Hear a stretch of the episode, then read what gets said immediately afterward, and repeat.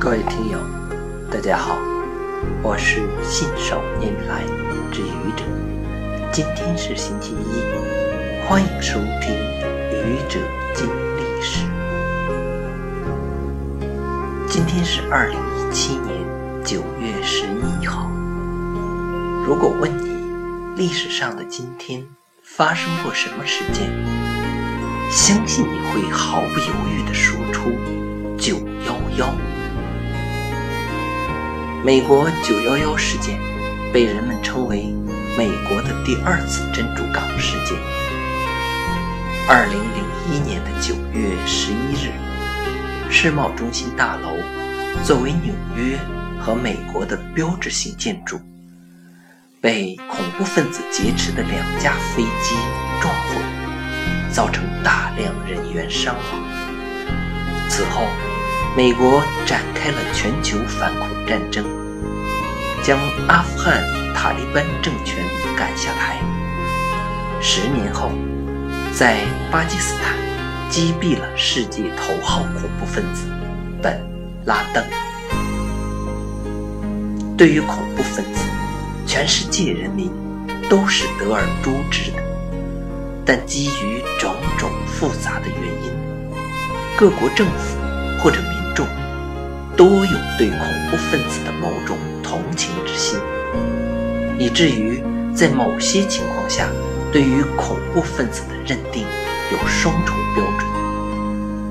比如，对于中国的东突恐怖分子，联合国正式承认花了相当长的时间，有一些国家还对其暗中支持。同样，针对西方的恐怖分子，国内有些人也会因其下手的对象主要是美国等西方国家，而对其恐怖行为拍手叫好，这很不好。恐怖主义是一种挑战人类道德底线的行为，为了自己的目的，不择手段，以无辜的平民为攻击目标，以暴力制造流血事件，希望造成人们心理上的恐慌，进而逼迫相关方实现恐怖分子的要求。有人说，阿拉伯恐怖分子。是有信仰的，所以他们不怕死，愿意为信仰而牺牲。可现实是，那些恐怖分子往往是靠一人的牺牲换来全家的金钱资助。恐怖分子的自杀性袭击，无论成功与否，自己都会死掉，而本拉登。那些恐怖大亨会给他们的家人一笔款项，保证其家人今后的生活。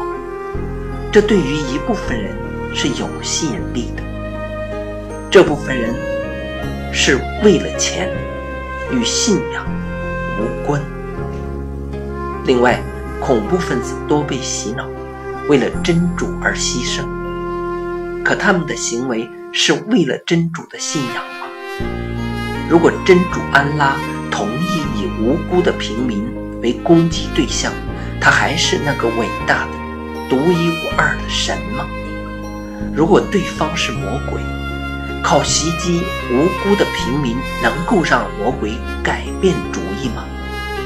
靠恐怖主义能够取得最终的成功吗？在可预见的未来，恐怖主义。永远不可能成功。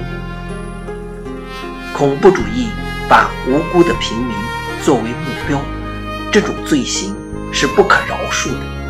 这是我最痛恨的一点。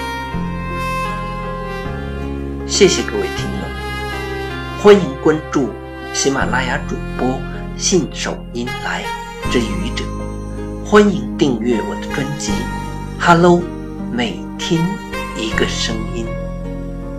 欢迎下载、评论、转发、点赞或者赞助。